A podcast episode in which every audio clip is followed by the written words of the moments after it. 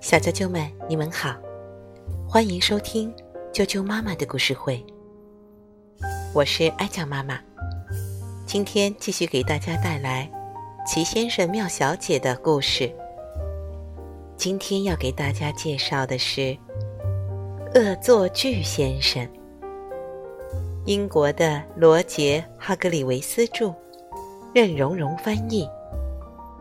童趣出版有限公司编译，人民邮电出版社出版。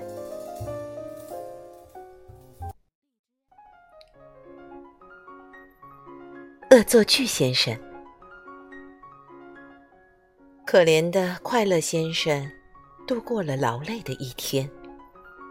他一会儿跑到这儿，一会儿又跑到那儿，只为逗大家高兴。这个工作真辛苦，唉，他叹了口气，走进自己的房子，坐在厨房的椅子上，想要好好休息一下。可是就在这时候，你知道出了什么事了吗？椅子碎得七零八落，砰！可怜的快乐先生摔到了地上。啊，想歇会儿都不行。恶作剧先生肯定来过我这里。他说对了。第二天早上，贪吃先生屋外传来一阵敲门声。当贪吃先生打开门时，却没有看到人。不过，门口有一个盒子，盒子里装着一个大大的巧克力蛋糕，里面是奶油，外面裹着一层令人垂涎欲滴的粉红色糖衣。看到好吃的东西，贪吃先生两眼放光，他舔舔嘴唇，闭上眼睛，张开嘴，咬了一大口。啊呸！那巧克力不是巧克力，是泥巴；里面的奶油也不是奶油，是羊毛。还有那令人垂涎的粉红色糖衣，也根本不是糖衣，是牙膏。瞧，在贪吃先生的房子外面，有一个爱搞恶作剧的小个子，以他最快的速度逃走了。他一边跑一边咯咯的笑。这还没完，就在同一天早上，滑稽先生发现有人在他的帽子里装满了蜜糖，非常粘稠的蜜糖。你猜得出是谁干的吗？不过那天下午。恶作剧先生做了一件让他非常后悔的事。他穿过树林，寻找恶作剧对象。这时，他遇到了一个巫师。巫师正睡得香呢。啊，有了！恶作剧先生笑了。我把巫师的魔杖换成一根普通的木棒。他就不能施展魔法了。嘿 嘿于是，恶作剧先生蹑手蹑脚的走向熟睡的巫师。他小心的、翼翼的伸出手，抓住了巫师的魔杖。可他不知道，巫师的魔杖不喜欢被人抓。救命啊！魔杖发出刺耳的尖叫声，把巫师吵醒了。于是，巫师一把抓住了恶作剧先生的鼻子。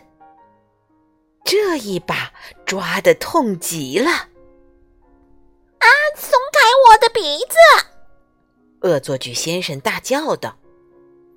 巫师说：“我知道你是谁，你就是那个恶作剧先生。”你锯断了快乐先生的椅子腿，给贪吃先生烤了一个奇怪的蛋糕，还在滑稽先生的帽子里塞蜜糖。嗯，我经常听说你搞恶作剧的事。巫师补充道：“啊，松开我的鼻子！”恶作剧先生又叫起来。巫师回答：“好吧，但不要以为捉弄完别人就没事干了。”他松开恶作剧先生的鼻子，拿着魔杖挥了一下。“你小心点儿！”巫师说完就走了。哼，这个笨蛋巫师！恶作剧先生气呼呼地说。开个玩笑也不行嘛！没过多久，他回到了家。他在厨房里坐了下来，又嘟囔了一句：“笨蛋巫师！”砰！你猜怎么了？他的椅子像被施了魔法一样散了架。恶作剧先生爬起来，咕哝着说：“笨蛋，笨蛋！”笨蛋巫师，笨蛋魔法。接着，他煮了一些粥当做下午茶。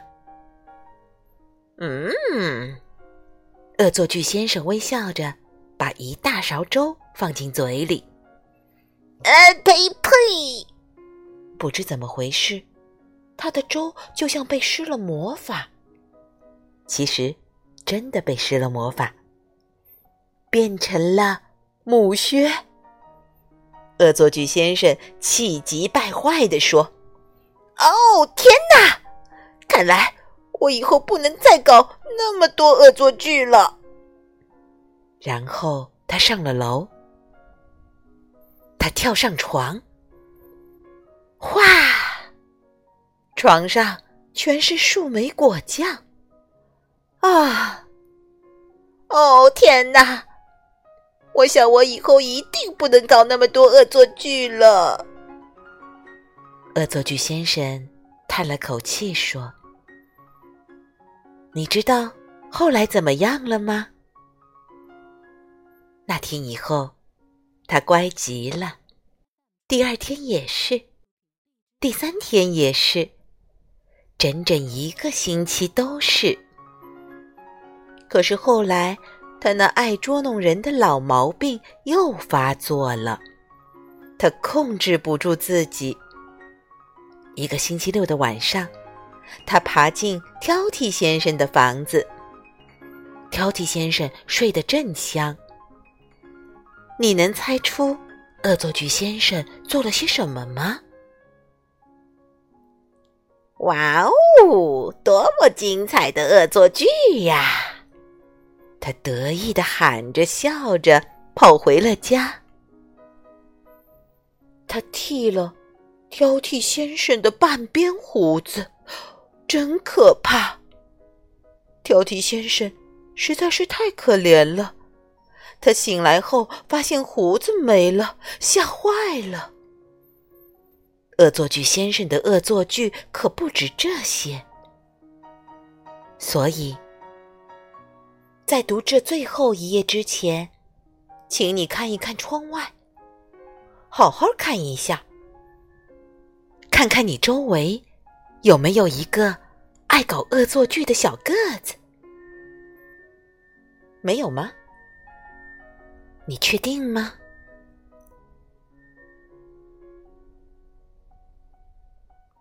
小啾啾们，今天的故事就讲到这儿了。